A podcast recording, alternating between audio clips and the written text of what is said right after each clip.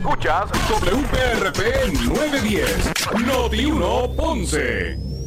Noti 1 no se solidariza necesariamente con las expresiones vertidas en el siguiente programa. Son las 12 del mediodía en Ponce y todo el área sur. Todo el área sur. Y la temperatura sigue subiendo. Luis José Moura ya está listo para discutir y analizar los temas del momento con los protagonistas de la noticia. Es hora de escuchar Ponce en Caliente por Notiuno 910. Bueno, saludos a todos y muy buenas tardes. Bienvenidos. Esto es Ponce en Caliente. Yo soy Luis José Moura, como de costumbre, de lunes a viernes. Por aquí por Noti1, analizando los temas de interés general en Puerto Rico, siempre relacionando los mismos con nuestra región. Así que, bienvenidos todos a este espacio de Ponce en Caliente. Hoy es lunes 29, ya es hoy. 29 de marzo del año 2021. Gracias a todos por acompañarnos. Buen provecho a los que están almorzando, a los que se disponen así a hacerlo. Gracias por eh, acompañarnos eh, varias noticias, ¿verdad? Que han sido parte del análisis público hoy. Hay grandes expectativas en el gobierno con relación a la, los pasos conducentes a, a buscar la vacunación masiva y lograr esa inmunidad de rebaño para verano, como se ha proyectado se están dando pasos dirigidos hacia eso eh, por el hecho de que ya se ha confirmado que al menos un se han administrado un millón de vacunas en Puerto Rico. Ya un millón de personas han sido vacunadas. Eh, obviamente eso es algo positivo dentro de las cosas que, que han estado ocurriendo con la vacunación masiva. Eh, es un paso positivo eso. Eh, no cabe duda que estamos como a mitad de camino. Decía públicamente la doctora Kenira Thompson que al menos para lograr la inmunidad de rebaño en Puerto Rico, al menos habrían que habría que vacunar como dos millones de personas. O sea que estamos como a mitad de camino, pero no deja de ser positivo la dirección que llevamos. Y obviamente todo eh, tras el aumento al acceso de vacunas que ha tenido la isla. Estamos hablando de alrededor de unas 100.000 vacunas semanales que están llegando. Así que en ese sentido eh, pues ha tomado ¿verdad? un giro positivo, el que pues han comenzado a incluirse en los sectores hábiles para ser vacunados, ¿verdad? Otros, otro, otro tipo de población, no solamente la, la, la, de 65 años o más. Así que se sigue abriendo el camino precisamente para llegar este, a ese punto donde eh, pudiéramos pues lograr esa, esa inmunidad de rebaño. De hecho, Puerto Rico está entre los primeros países eh, del mundo en, en, términos de porcentaje de vacunación ciudadana. Así que vamos a ver si ese, ¿verdad? Si ese paso continúa. Eh, lo que también ha continuado es el proceso de vista pública relacionado al proyecto que pretende eh, prohibir las terapias de conversión en Puerto Rico. la verdad que por ser un tema que reviste de ¿verdad? de una importancia y es delicado y, que es uno que polariza, pues obviamente ha, sido algo controversial en algunos aspectos esa, esas vistas públicas conducentes a la aprobación o no de ese proyecto. Así que vamos a aprovechar, entre otras cosas, en esta primera parte del programa para escuchar esa dinámica que se dio en la eh, con relación a la ponencia que tuvo en esta, en esta comisión que preside eh, José Vargas Vidot eh, el, el, pastor René Pereira Hijo, que ustedes escuchan aquí con nosotros en Ponce en Caliente eh, los jueves, analizando eh, junto a este servidor los temas del día. Pues vamos a escuchar el desarrollo de lo que fue el, intercambio tras su ponencia de preguntas y respuestas de los senadores al pastor René Pereira Hijo, quien estableció su, su, posición en contra del proyecto. Repito, el proyecto lo que, lo que busca es prohibir las la, la, la, práctica en la isla de las terapias de terapias de conversión. pastor expuso su hizo su, su, ponencia y expuso su punto en términos de que se opone a la medida. Vamos a escuchar esa dinámica que se dio eh, y las preguntas y respuestas de los senadores en ese sentido. Vamos a escuchar. Libera la señal. Muchas gracias por su ponencia y por participar en este espacio de discusión. Eh, lo que llegó a leer la ponencia y de lo que he leído, su ponencia básicamente está en contra del proyecto 184 y se opone desde un punto de vista de que entiende, y usted me corregirá si eso no es lo que usted está diciendo. De hecho, estamos escuchando las preguntas de la senadora eh, Rivera Lacen eh, al pastor eh, Pereira Hijo. Vamos a continuar. Si eso no es lo que usted está diciendo, de que es una imposición a las iglesias y una prohibición a las iglesias de lo que las iglesias están haciendo desde la fe. Entre otras cosas, además de los, además de los, además de los padres y de, sí, y otras instituciones de base de fe que ofrecen servicios de salud. Le pregunto si usted entiende lo que es la separación de iglesia y Estado. Claro que sí. ¿Qué? Bueno, según el artículo 2 de nuestra Constitución, no se, se, garantiza el libre ejercicio de culto y el Estado no podrá imponer un sistema de creencias religiosas a la, a la, a la población, ¿verdad? Se respetará eso. Sí, también nuestra Constitución dice que habla total separación de iglesia y Estado. Exacto. Y que el sistema de educación encanara ese principio. Sí, totalmente. Total separación de iglesia. Estamos de acuerdo con que no se enseña religión eh, en las escuelas, totalmente. la pregunta es porque yo estoy tratando de entender su ponencia y todas las opciones que usted tiene eh, son de índole religioso a el proyecto 184. Así es. Entre, eh, principalmente y eh, y también incluye el 185. Sí, y como dice el jíbaro, se cae de la mata porque usted misma ha sido testigo aquí eh, de toda la discusión, el elemento religioso, el elemento pastoral, eclesiástico. Déjeme terminar de hacerle la pregunta. usted puede pues, contestarla como usted desee. No, estoy contestando, senador. No, pues yo no he terminado. Ok. Le pregunto, eh, usted está haciendo una serie de expresiones basadas en lo que usted entiende que es la ideología de género. Eh, y dice inclusive que todo la, razón de este proyecto y otras cosas tiene que ver con la imposición de la ideología de género. Eh, yo le pregunto, si usted sabe lo que es la ideología de género y de dónde usted saca esa idea de, de, dónde sale eso de llamarse ideología de género?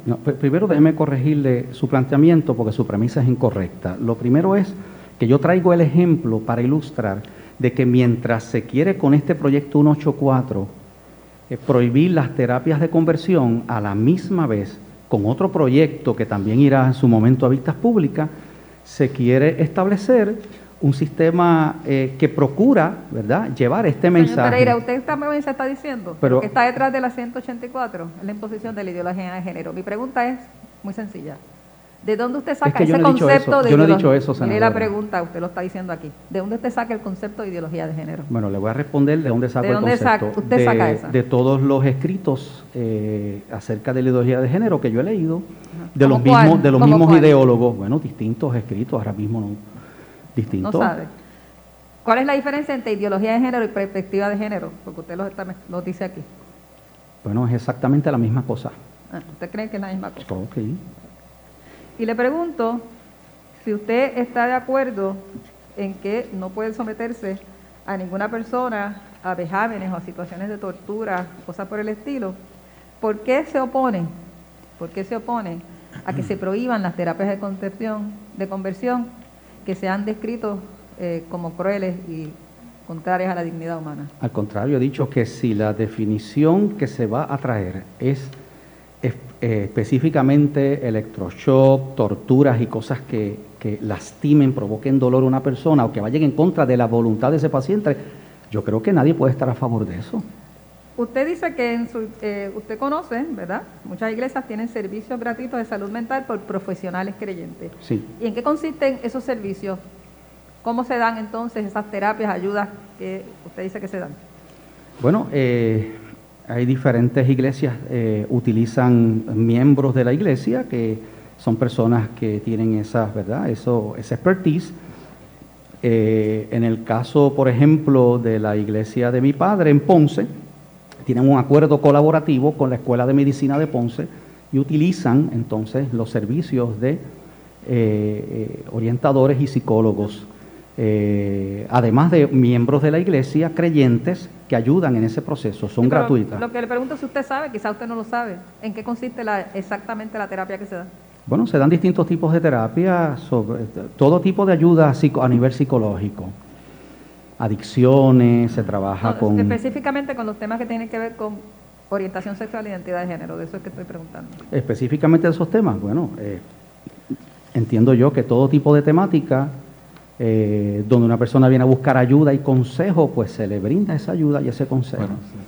no sabe exactamente cómo es que se da la terapia. si se me acaba el tiempo, tengo más preguntas, pero no tengo más tiempo. Eh, procedemos entonces al señor Rafael Bernabe, senador Rafael Bernabe. muchas gracias al ponente. Eh, voy rápidamente porque tenemos poquitísimo tiempo. En su ponencia usted dice en diferentes lugares que este proyecto va dirigido a criminalizar y atacar a aquellos que creemos en Dios eh, y que Dios tiene el poder de transformar, que tiene como objetivo prohibir cualquier afirmación de la heterosexualidad, que criminaliza a aquellos padres que según su principio de fe entienden que ciertas conductas son moralmente incorrectas, que declara maltratante a todo padre o madre o tutor legal que trate de afirmar la heterosexualidad ante un hijo que exprese su orientación sexual no concuerda con su sexo biológico. Mi apreciación de este proyecto de ley, el 184, es que en ningún lugar, en ningún lugar hace ninguna de estas cosas. Este proyecto lo único que hace es prohibir someter a menores a terapias de concepción, de, conversión. Un padre o madre puede expresarse como quiera sobre la homosexualidad, puede expresarse como quiera sobre la Biblia, puede darle la instrucción moral que quiera darle a sus hijos. Este proyecto no entra en nada de eso, no declara criminal a nadie, no discute nada de eso. Lo único que hace es decir, hay una cosa, una cosa que estamos prohibiendo, que es someter a menores a terapias de conversión. La pregunta que yo le hago, te tengo dos. La primera es en que me indique en qué punto de este proyecto de ley se prohíbe a los padres expresarse sobre la heterosexualidad, se prohíbe, se criminaliza a los padres porque señalen que hay prácticas que piensan que son moralmente incorrectas. Yo creo que es lamentable que un padre le diga a un hijo que la homosexualidad es una inmoralidad, pero la realidad es que este proyecto no prohíbe que un padre le diga a su, a su hijo que la, que la homosexualidad es inmoral. Lo puede decir y lo puede explicar y lo puede hablar. Esta ley no entra en eso, no discute nada de eso. Lo único que hace es decir, no lo puede someter a una terapia de conversión. Es lo único que dice. ¿Le puedo contestar su...? Claro, por supuesto. Pues yo estoy en desacuerdo con su apreciación, senador, porque en este caso de una familia cristiana, padres cristianos, ¿No tienen acaso el derecho de llevar a ese hijo o a esa hija a donde su consejero y su guía espiritual para buscar una orientación? Sí, pero yo no le estoy preguntando eso. No, no, pero, pero eso, eso, es, que, es que eso es una manera, eso es una forma, senador, de coaccionar y de, y, de, y, de, declarar maltratante a un padre. Usted está diciendo en su ponencia que se quiere criminalizar y atacar a aquellos que creemos en Dios. ¿En qué artículo ah. de ese proyecto de ley se ataca a los que creen en Dios?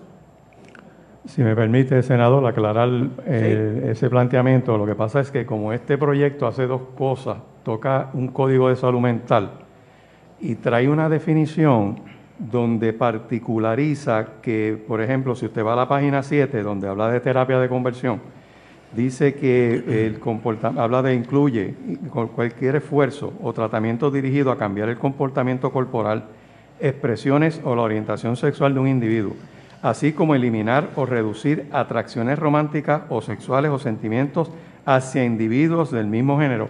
Al, poner eso ahí, está eh, prohibiendo una terapia que vaya dirigida a tratar con esa modificación. realizada, como dice el documento, la primera oración de ese párrafo, realizada por profesionales de la por un profe No impide, lo, lo, que sucede es que en la presentación del, del pastor dice que se prohíbe a los padres, que aquí se criminaliza a los padres que digan, y se ha dicho aquí también, el, niño llega de la escuela y dice, yo me siento niña. Y aquí se está diciendo que este proyecto de ley prohibiría que el padre le diga, pues no, te vas a vestir como niño. Señores, eso puede estar bien o puede estar mal, pero este proyecto de ley no habla de eso. El, proyecto, el proyecto de ley permite que el padre le diga lo que quiera y lo vista como quiera, porque es parte de la patria potestad vestir al niño. Lo único que el proyecto de ley dice es que usted puede decir lo que quiera, pero usted no lo puede someter a una terapia de conversión. Pero cuando, Eso es lo que dice el pero cuando se define lo que es terapia de conversión, incluye, es, es tan amplia y tan ambigua la definición que incluye cualquier forma de terapia. Incluye, incluye llevarlo a un, a un eh, eh, profesional de la salud, etcétera, que lo someta a unos procedimientos. Eso es lo que define. Tiene 14 si me permite, senador, lo si me permite hacer la última pregunta, porque es que se me acaba ah, el tiempo y ustedes pueden abundar en la respuesta. Usted señala en, en la página, perdonen que estoy buscando la página, bueno, en algún lugar por aquí, usted dice que la, en la página 5, usted dice que esta legislación eh, corresponde a un intento de imponer una concepción marxista aplicada a los roles familiares. Y yo le pregunto, ¿qué texto de referencia ha consultado usted que nos indique cuál es esa concepción marxista de los roles familiares? La misma, una concepción parecida a la lucha de clases del ideólogo Karl Marx, que luego Engels aplica en los roles familiares. Pero yo pregunto... Senador, ya tenemos, ya tenía que, concluir. La pregunta mía es, la, pregunta, la pregunta mía es cuál texto, en qué texto usted se apoya para referir... Usted dice que hay una concepción marxista de la familia. Yo le pregunto, ¿en qué texto está esa concepción marxista de la familia que usted hace referencia. Distintos ideólogos, como le mencioné, como Engels y como otros que utilizaron las... Pero ideólogos son ideólogos. Yo pregunto un texto. Tiene que haber leído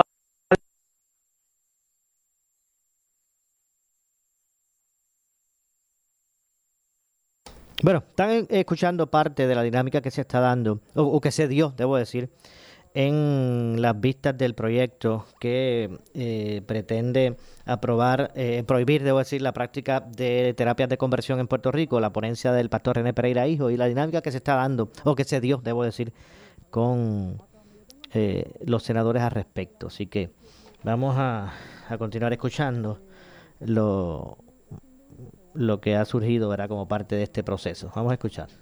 Vamos a seguir escuchando. A ver si lo tenemos por aquí.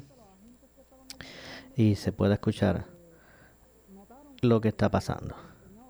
Esfuerzo o tratamiento dirigido a cambiar el comportamiento corporal, expresiones o la orientación sexual de un individuo, etcétera, etcétera. Esa es la definición. ¿Y usted entiende que ese proyecto lo está presentando, está clara esa definición o puede estar abierta a interpretaciones distintas. definitivamente, esta definición puede incluir muchas cosas, porque cuando hablamos de cualquier esfuerzo para cambiar comportamientos, oye, eh, oiga, eh, perdón, eh, si hay algo que trabajamos constantemente en nuestras iglesias, es los cambios de conducta y de comportamiento para alinearlos con, qué, con, lo que, con lo que Dios nos ha mostrado que es una vida recta, ante sus ojos. O sea, eso es un asunto de fe.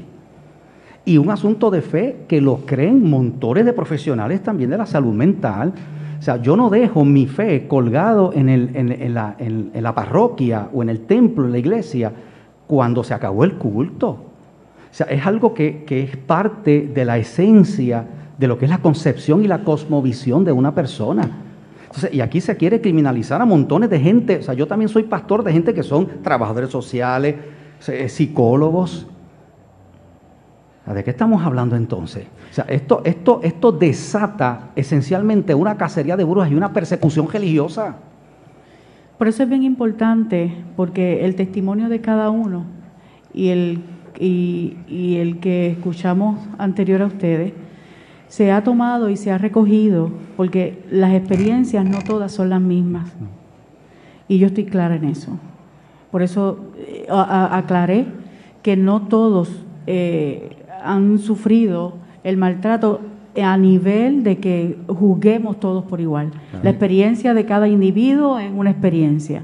Aquí lo único que se quiere es velar por la, por la educación de nuestros niños. Aquí se quiere eh, cuidar el, el, libre albedrío y lo que papá y mamá sabemos de la custodia de papá y mamá y queremos respetar todas esas cosas. Lo único que yo he estado eh, interviniendo en cada una de las eh, opiniones. 12, segundos, Exacto, es realmente recoger para nosotros poder llevar al final un consenso y no importa, no importa las diferentes experiencias que hemos tenido, creo que debemos de abarcar un poco más en lo que es el significado de lo que eh, presenta el proyecto en cuestión de la terapia de conversión. Esas serían mis palabras. Gracias, senadora. ¿Y esta definición cómo está? Eh, ¿Alcanza a, a, todos estos ejemplos que he dado, incluyendo instituciones de base de fe, como son los colegios cristianos, que enseñan los principios de la Biblia? Donde también se trabaja con conductas. Entonces, esto, esto, esto es sumamente peligroso y preocupante. Sería todo. Gracias, señora senadora.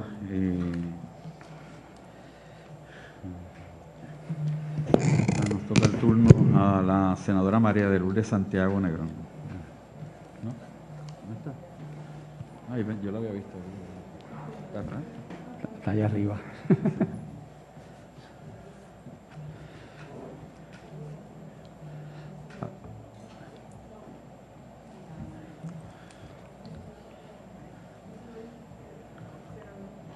Bueno, continuamos escuchando lo que fue el desarrollo del proceso de vista pública eh, sobre el proyecto que pretende prohibir a los señores La, eh, las terapias de conversión en Puerto Rico. Pastor René Pereira, hijo, eh, hizo su ponencia. Vamos a escuchar el intercambio que tuvo con los senadores en la comisión. Proscriban intervenciones como las que allí se describen, por ejemplo, descargas eléctricas o tratamientos aversivos que resulten en manifestaciones físicas. Eso es así. Correcto. Pero estiman que sí debe permitirse otras intervenciones dirigidas a que un niño o niña que exprese o manifieste una orientación sexual o identidad de género no heteronormativa o no binaria o no cisgénero altere su comportamiento o su autopercepción para que se ajuste a lo heteronormativo, binario y cisgénero. Eso es así que se respete, cierto, que se respete la voluntad de ese paciente. La voluntad eh, del menor. Eh, la, como se respeta, sí, como se respeta, y se ha mencionado aquí, eh, que se quiere identificar como homosexual, como lesbiana, como transgénero, etcétera, etcétera. De la misma manera se respete cuando vaya en la dirección hacia una concepción binaria, una concepción heterosexual que cuando una niña manifieste que se siente lesbiana, pues que entonces se le apliquen las terapias.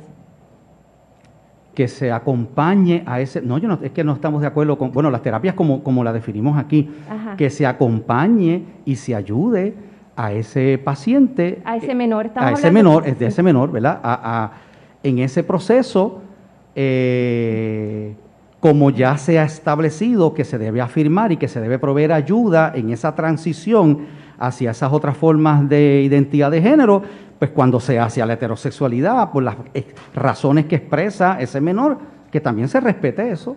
Y, usted ha mencionado su, su profunda convicción de que esto es importante para que esos niños o esas niñas puedan llevar una vida moralmente proba, ¿no?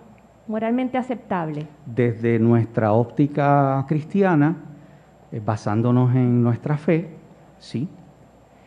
Le, pregunto, ¿eso es así porque usted estima que ese niño o esa niña de convertirse en un adulto homosexual, gay, bisexual o transgénero, será por razón de su orientación sexual o su identidad de género más propenso que las personas heterosexuales, cisgéneros y binaria a, a la violencia, a agresiones, eh, será más deshonesto.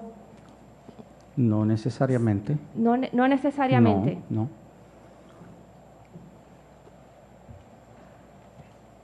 pero aún así necesitan las terapias para que no se conviertan en algo, aunque ese algo no está vinculado a su honestidad, decencia, generosidad, solidaridad, capacidad moral.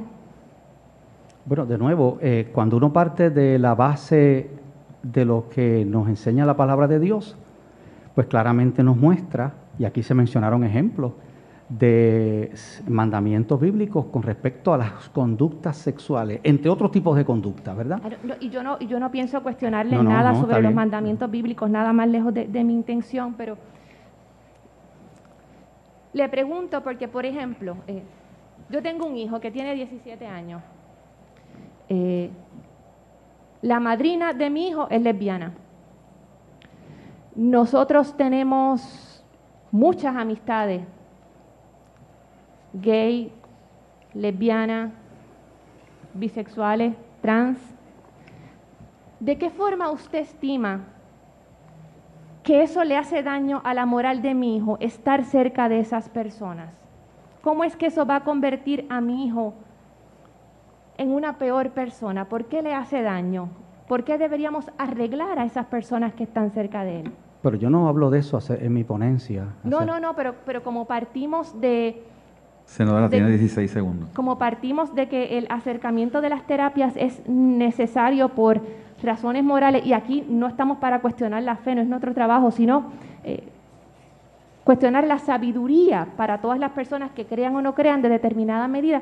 ¿De, de qué forma es que la existencia de personas gay, lesbianas, bisexuales, transexuales o transgénero afecta a los demás? Bueno, en su decisión como persona adulta que tiene un menor, pues usted, ¿verdad?, puede verlo desde esa perspectiva y tiene perfecto derecho como madre de ese menor a, inculcarle ese tipo de valor, pero hay otras personas que bajo otras perspectivas diferentes y otros criterios y una cosmovisión muy diferente a la suya, no lo ven de esa manera. Y hay que respetar esos, esos espacios y respetar esa diversidad de criterios para algunas personas. Eh, eh, hay padres, por ejemplo, que dicen, no te quiero eh, compartiendo con fulano porque hay ciertas conductas que, que, no van de acuerdo con los principios que enseñamos en mi casa. Entonces nos vamos a meter ahí, en ese ámbito sagrado de lo que es los criterios de unos padres bajo, bajo sus principios de fe. O sea, ese es el peligro, senadora, de legislaciones como esta. El peligro es que cuando estiras el chicle de esa manera, como, y vuelvo y me reafirmo, estás criminalizando, y, el mejor ejemplo lo hemos tenido aquí hoy, en, los ejemplos que se han dado, esencialmente es un ataque virulento en contra de aquellos que tenemos una posición totalmente distinta. No contestó a mis preguntas, pero no tengo más tiempo. Gracias.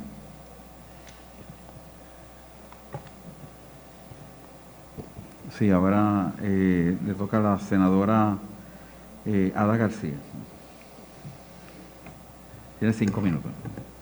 Muy buenas tardes a todos. Gracias por estar aquí y formar parte de esta discusión importante que bien mencioné en, la, el bueno, voy a hacer una pausa, regresamos de inmediato con más en esta de lo que fue esa ponencia del pastor René Pereira Hijo en las vistas relacionados con el proyecto de prohibición de terapias de conversión. Hacemos la pausa, regresamos con más. En breve le echamos más leña al fuego en Ponce en Caliente por Notiuno 910. Somos la noticia que quieres escuchar.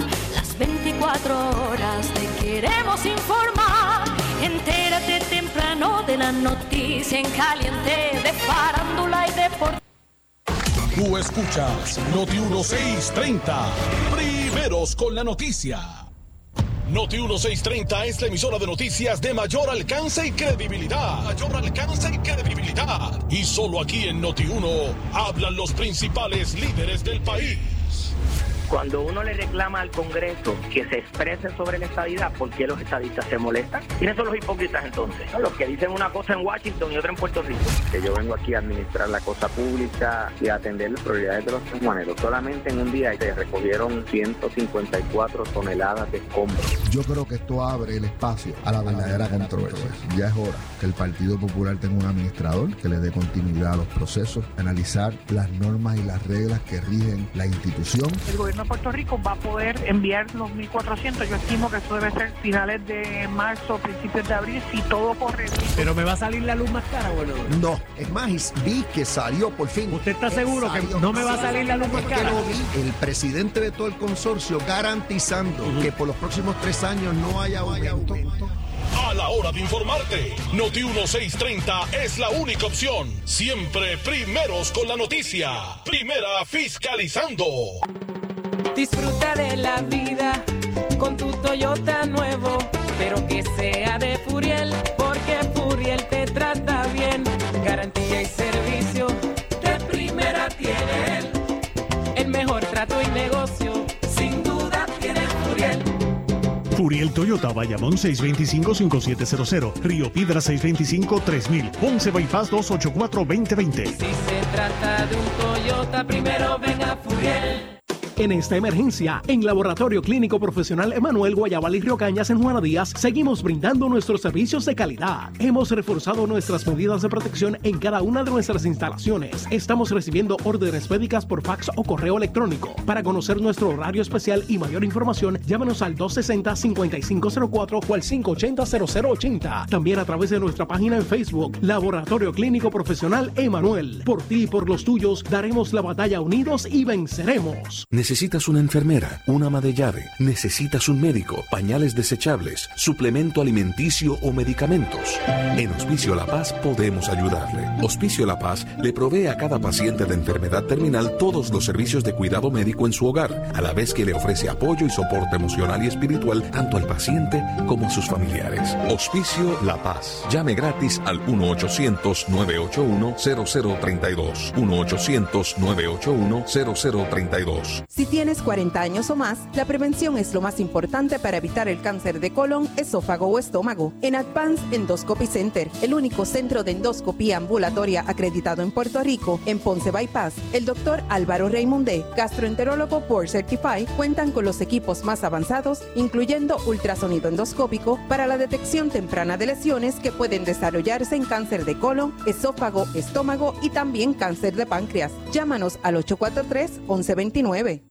Dale cariño a tu Nissan. Henry Motors te invita a sus clínicas de servicio donde recibes cambio de aceite y filtro, inspección de 25 puntos de seguridad y diagnóstico computadorizado por tan solo $24.95. Compra tres gomas de marca y llévate la cuarta gratis. Alineamiento por tan solo $29.95 y 25% de descuento en piezas en existencia para vehículos Nissan 2005 al 2018. Del miércoles 24 al sábado 27 de marzo. No importa dónde lo hayas comprado. Henry Motors Nissan de Ponce. Info 787-418-3444. ¿Deseas una libertad financiera? Escucha lo que te trae Parrocop. Préstamos personales de 5 mil pagas 95 dólares. Por 10 mil 142 dólares, 15 mil 212 dólares, 25 mil pagas solo 290 dólares a un bajo interés de 4.95%. Y el primer Somos Noti 1630. Noti 1630. Primeros con la noticia. Noti 1630 presenta un resumen de las noticias que están impactando Puerto Rico ahora.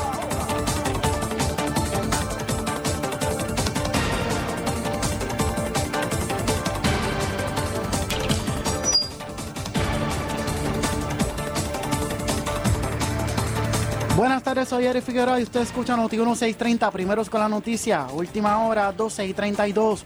Luego de darse a conocer la desestimación de su demanda para que se hiciera una nueva elección en la unidad 77 de San Juan, Manuel Natal reafirmó hoy que entiende que la evidencia sometida sí demostró que el resultado electoral no fue el correcto. La decisión tomada por el Tribunal de Primera Instancia es perjudicial para la totalidad de la democracia puertorriqueña y particularmente para los votantes de San Juan, escribió Natal en su cuenta de Facebook. Además agregó que la evidencia sometida e incluso la que no fue aceptada confirma que el resultado anunciado por la Comisión Estatal de Elecciones en cuanto a la elección de San Juan no es certero y por siempre habrá de cargar una sombra de duda. Cabe destacar que la sentencia del juez Anthony Cuevas Ramos del Tribunal de San Juan sostiene que luego de que cinco días de vistas no se presentó prueba suficiente para establecer el supuesto fraude que se alegó. Noti 1, última hora, 12 y 33. El senador nuevo progresista Carmelo Ríos reiteró en el programa Sin Miedo su llamado al secretario de Justicia para que investigue al alcalde de Mayagüez por posible negligencia en el manejo de propiedad municipal. Esto a raíz de un esquema de fraude que le habría costado al municipio más de 8 millones de dólares. Mi alegación es secretario de Justicia, investigue porque aquí hay otras cosas que están ahí y no estoy mezclando, que es un error que están cometiendo algunos analistas con alguna agenda. El caso del licenciado Hernández Mayoral. Eso es otra cosa aparte que lo han metido aquí de una corporación que él representa al manufacturero de unas turbinas. Eso no es este caso. Yo lo que estoy diciendo es, investigue ese MEDI, porque aquí hay al menos, al menos una negligencia. Entonces no puede ser que a un alcalde por un comentario le metan cinco primeras planas y hoy yo voy a que buscar a Guillito casi en los obituarios en una página le pone un alcalde interino. No, al alcalde no le va a salir esa jugada. Yo creo que Guillito está en problema y el Partido Popular tiene que tener una sola vara y José Luis Dalmau tiene que llamar a capítulo y decir, a lo que esto pasa, una sola vara. La vara, cuando a Luis Fortuño le llevaron mediante una carta, mediante una carta, unas alegadas este, eh, eh, cosas que estaban pasando con el alcalde de PNP de Baja, él rápidamente lo refirió y terminó como terminó. No, tío.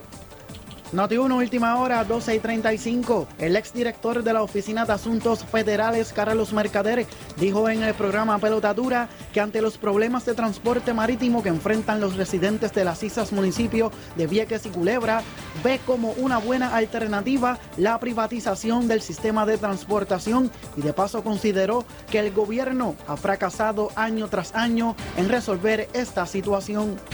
Yo creo, Felina, que, que este tema se ha, se ha arrastrado los pies a través del tiempo. Yo creo que en este tema eh, no se le ha dado quizás la prioridad eh, en términos de recursos y en términos de, solución eh, permanente hace mucho tiempo. Y se estaba, se estaba, se ha estado siempre apagando el fuego que surge cada vez, cada vez que, ¿verdad? que pasa algo, o cada vez que se acerca la Semana Santa, o cada vez que se acerca el, comienzo, el, la época de las navidades, etcétera. De momento, cuando ahí hay, hay unas fluctuaciones en el flujo de gente que entra y sale, de momento como que ahí es cuando nos damos cuenta de los problemas que existen allí y los problemas que viven los residentes de la isla municipio. Y yo creo que ha sido un tema de prioridad. Por eso cuando surgió el tema esto de la, de la privatización, yo, yo creo que yo siempre lo vi como una buena alternativa, porque definitivamente el gobierno ha demostrado que la administración y en la ejecución de lo que es el transporte marítimo a las islas municipios, el gobierno ha fracasado. Y, y, cuando digo el gobierno, digo en general, ha sido todos. Esto no ha sido, no ha habido un año en que no haya habido una situación eh, problemática con este tema. Estas son las noticias del momento. Noti 1630, primeros con la noticia, última hora, 12 y 36. En breve le echamos más leña al fuego en Ponce en Caliente por Noti 1910. Trabaja, descansa o diviértete en tu nuevo matres. Solo la fábrica de matres global compra cualquier estilo de matres body comfort ortopédico con un 70% de descuento y 15 años de garantía. Además, matres ortopédicos desde 99 dólares. Visítalos. Esta oferta es válida en todas sus tiendas, incluyendo su nueva tienda en Guayama en el Molino Shopping Center. Financiamiento disponible hasta 60 meses, 0% APR o compra hasta 3 mil dólares y llévate la mercancía de Leaway a tu casa sin verificación de crédito. Restricciones aplican. Más detalles en las tiendas globalmatres.com 787-837-9000 787-837-9000 En esta emergencia, en Laboratorio Clínico Profesional Emanuel Guayabal y Río Cañas en Juana Díaz, seguimos brindando nuestros servicios de calidad. Hemos reforzado nuestras medidas de protección en cada una de nuestras instalaciones. Estamos recibiendo órdenes médicas por fax o correo electrónico. Para conocer nuestro horario especial y mayor información, llámanos al 260-5504 o al 580-0880. También a través de nuestra página en Facebook, Laboratorio Clínico Profesional Emanuel. Por ti y por los tuyos, daremos la batalla unidos y venceremos. El área sur está que quema. Continuamos con Luis José Moura y Ponce en Caliente por el 910 de tu radio.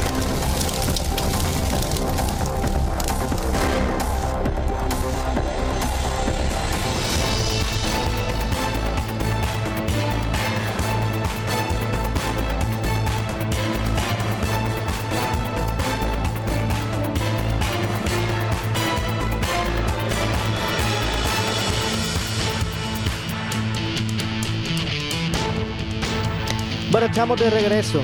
12 con 38 del mediodía. Soy Luis José Moura, esto es Ponce en Caliente. Eh, usted me escucha de lunes a viernes por aquí por Noti1, analizando los temas de interés general en Puerto Rico. Y estamos, hemos estado escuchando lo que fue la ponencia del pastor René Pereira Hijo en las vistas eh, de eh, la comisión que preside José Vargas Vidot y que atiende el proyecto que busca prohibir las terapias de conversión en Puerto Rico. Eh, vamos a continuar escuchando parte del, ¿verdad? de la dinámica. Escuchar y que ciertas cosas ocurren dejen de ser un tabú, porque yo creo que todos lo que queremos es evitar el discrimen, ¿verdad? hacia un sector como hacia el otro. Queremos que nos respeten nuestros ideales y nuestras creencias, lo mismo pasa en todos los sectores. Y yo pregunto, en aras de este proyecto, eh, que la definición yo creo que ha sido lo que más eh, hemos visto donde tenemos discrepancia en el alcance que pudiese tener. Esa está en la- estoy en la página 7, Ujú. donde habla de lo que es la terapia de conversión. Del proyecto. Del proyecto, sí. está, sí. Mi, mi única pregunta ahora por el momento, porque con su ponencia me quedó bastante claro, ¿verdad?, cuál es la posición. No tengo duda cuál es la posición suya. Es ciertamente cómo este proyecto, si, si tuviéramos la oportunidad nosotros, ¿verdad?, como creyentes y cristianos, poder proteger a gente que, que puede estar en este momento sintiéndose que, que, se le está violentando su dignidad, ¿Qué, ¿Qué enmienda o qué cosa usted le cambiaría a esta parte de la definición para que usted sienta que como, como líder que viene a hablar, ¿verdad? Por, por, por los que por lo que denomina practicamos cierta fe, eh, ¿qué, qué- qué habría que cambiar para que usted entienda que se va a, a cuidar y a velar por la dignidad de todos los seres humanos y que no va a incidir dentro de lo que puede ser la crianza o la creencia? Bueno, en la página 6 de mi ponencia, si usted la lee, ahí está una definición alternativa que estamos proponiendo para que esta honorable comisión la tome en cuenta y la, y la evalúe. Pero como, como está aquí, por ejemplo, que dice la terapia de conversión significa aquella práctica o tratamiento provisto por una entidad o profesional licenciado o certificado para proveer servicios de salud mental. Hasta ahí vamos, estamos de acuerdo en que eso, eso es necesario. Que pueda que, que busque cambiar la orientación sexual o identidad de género de un individuo. Incluye, yo creo que aquí el, el, el término que más problema nos ha dado a todos es el cualquier esfuerzo. O tratamiento dirigido, exacto. O si fuera un tratamiento profesional dirigido o un tratamiento dirigido a, estamos hablando de profesionales porque los compañeros que, que hemos estado escuchando eh, durante el día de hoy explicando este proyecto de ley no- nos han especificado que se trata de profesionales que son licenciados, que tienen que valerse por una ética, ¿verdad? Sí, sí, lo que pasa, senadora, disculpe, es que en mi experiencia en estas luchas y batallas y, y bregando con todos estos asuntos de proyectos de ley, una cosa es lo que pensó el legislador y otra cosa la que luego interpretan los tribunales, precisamente porque eh, o sea, tratamiento puede ser cualquier forma de trato, la palabra lo dice, tratamiento, que puede ser un tratamiento profesional por un eh, psicólogo, eh, terapista, licenciado, pero también puede ser otro tipo de ayuda, como se ha presentado aquí. O sea, es que no es algo, senadora, que nos estamos inventando, es algo que ya se ha mencionado aquí en esta vista, que incluye todo aquello que toca directamente el rol y la labor de la iglesia cristiana en la formación espiritual moral y social de sus individuos, de, de sus feligreses. La definición que ustedes proponen está en la página 6. Así es. Terapias de conversión. Significa un tratamiento psicológico o psiquiátrico realizado por un profesional dedicado a proveer servicios de salud mental que vaya en contra de la voluntad del paciente o que, su- o que suponga un atentado contra la dignidad humana. Y es decir, esta Ahí es se la, explica. y lo que explica aquí.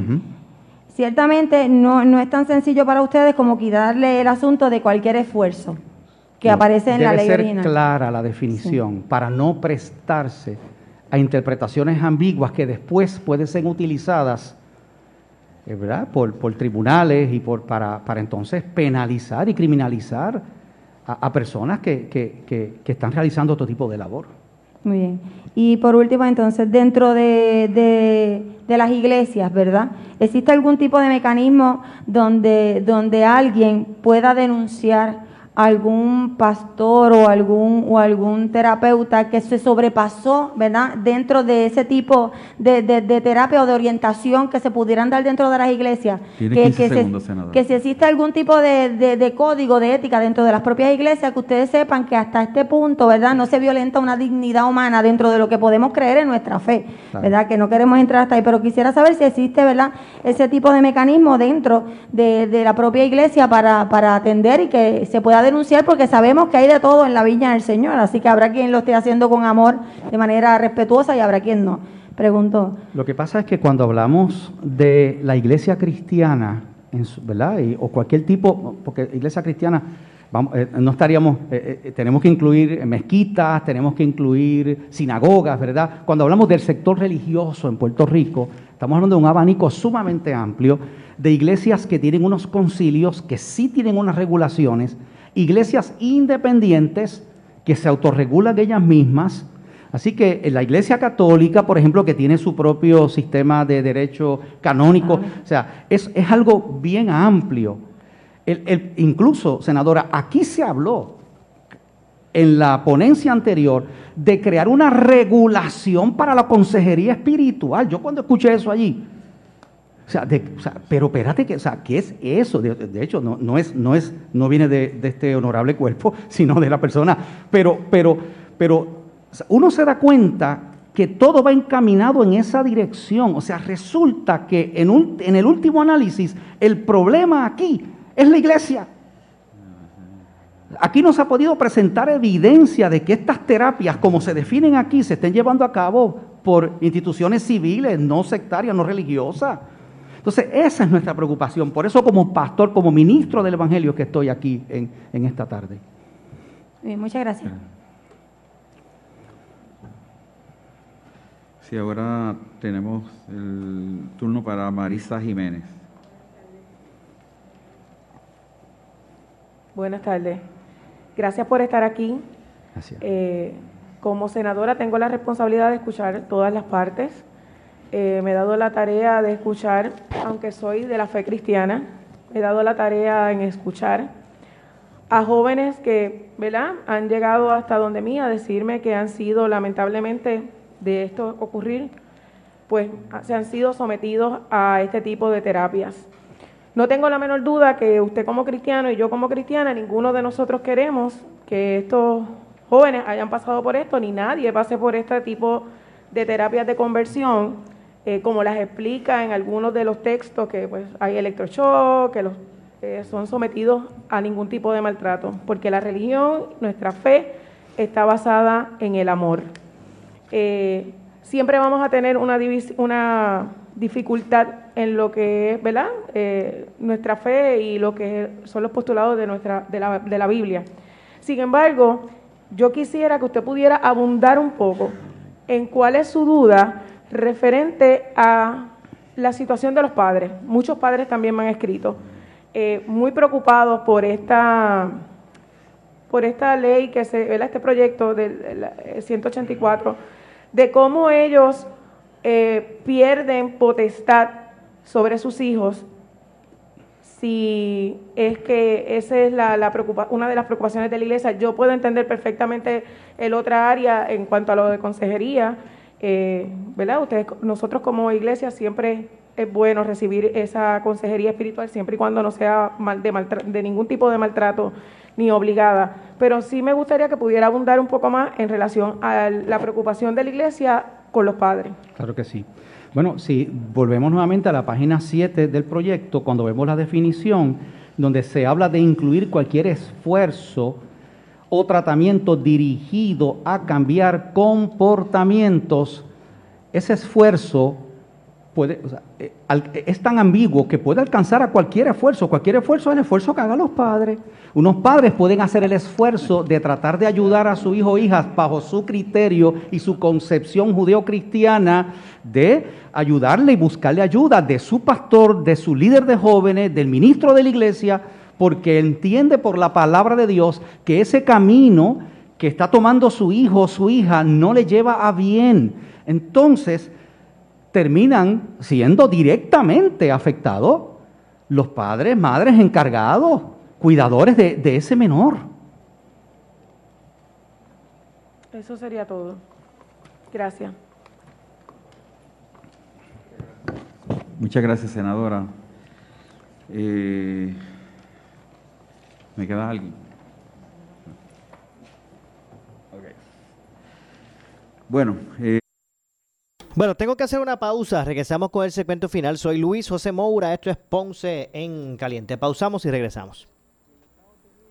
Le echamos más leña al fuego en Ponce en Caliente por Notiuno 910. En esta emergencia, en Laboratorio Clínico Profesional Emanuel Guayabal y Río Cañas en Juana Díaz, seguimos brindando nuestros servicios de calidad. Hemos reforzado nuestras medidas de protección en cada una de nuestras instalaciones. Estamos recibiendo órdenes médicas por fax o correo electrónico. Para conocer nuestro horario especial y mayor información, llámanos al 260-5504 o al 580-0880. También a través de nuestra página en Facebook, Laboratorio Clínico Profesional Emanuel. Por ti y por los tuyos, daremos la batalla unidos y venceremos.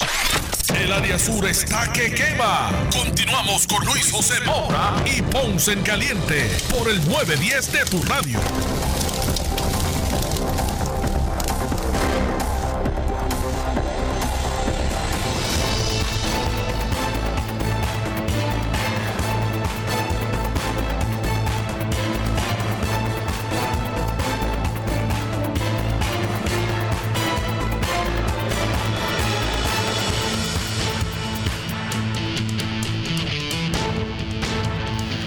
Estamos de regreso. Soy Luis José Moura. Esto es Ponce en Caliente. Usted me escucha por aquí, por Noti1, de lunes a viernes, eh, de 12 a 1 de la tarde, de 12 del mediodía a 1 de la tarde, aquí analizando los temas de interés general en Puerto Rico. La siguiente entrevista es una auspiciada. Bueno, y es que tenemos vía telefónica a la licenciada María E. Vicenza, abogada de quiebra. Saludos, buenas tardes, licenciada.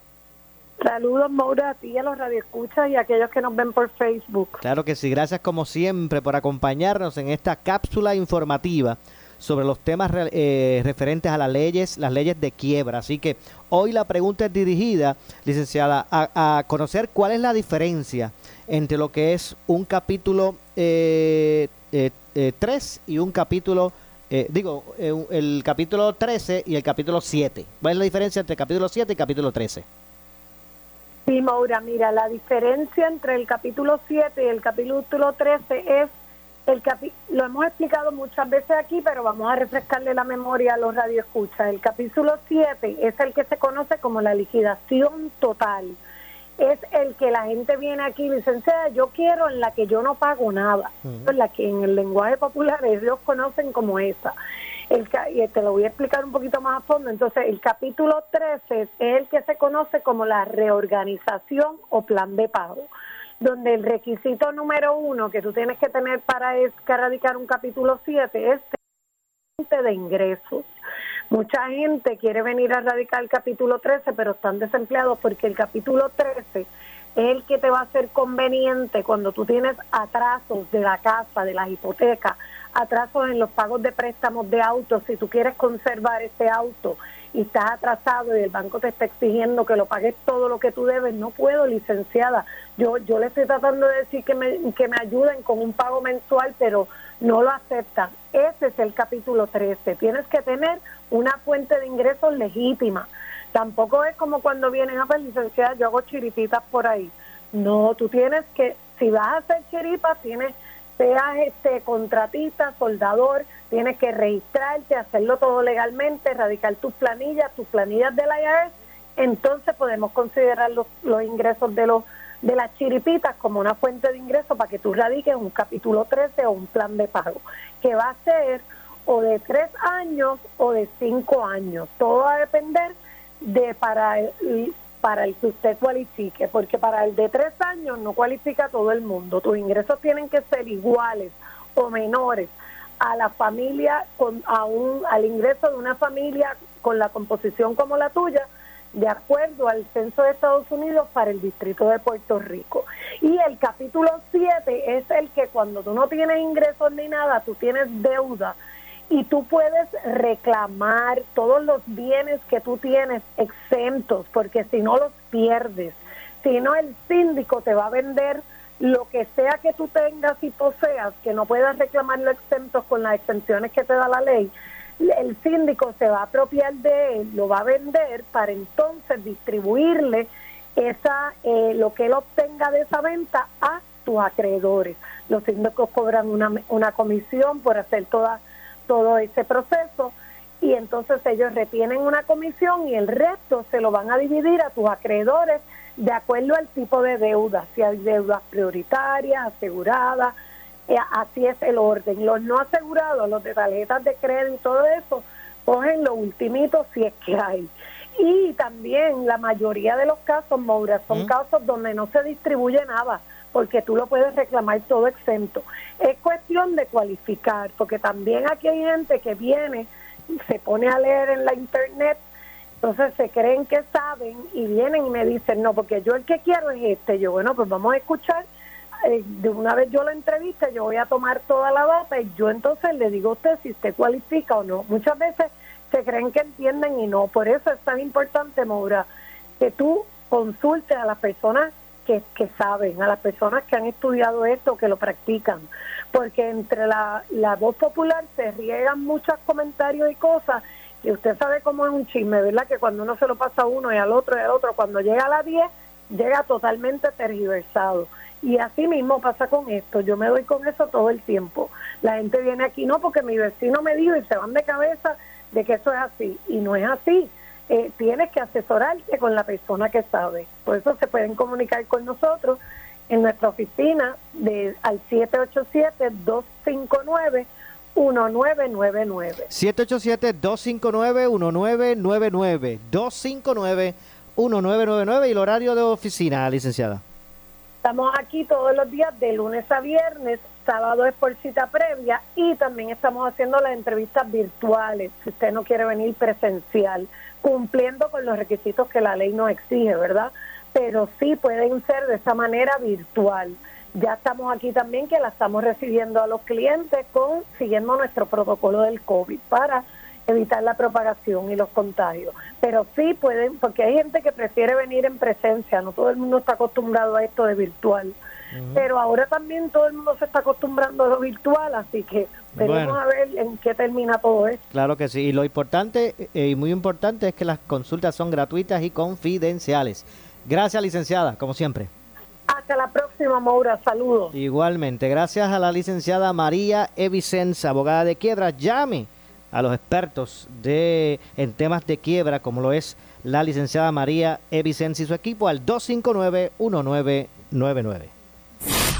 Escuchas WPRP 910, Noti 1 Ponce.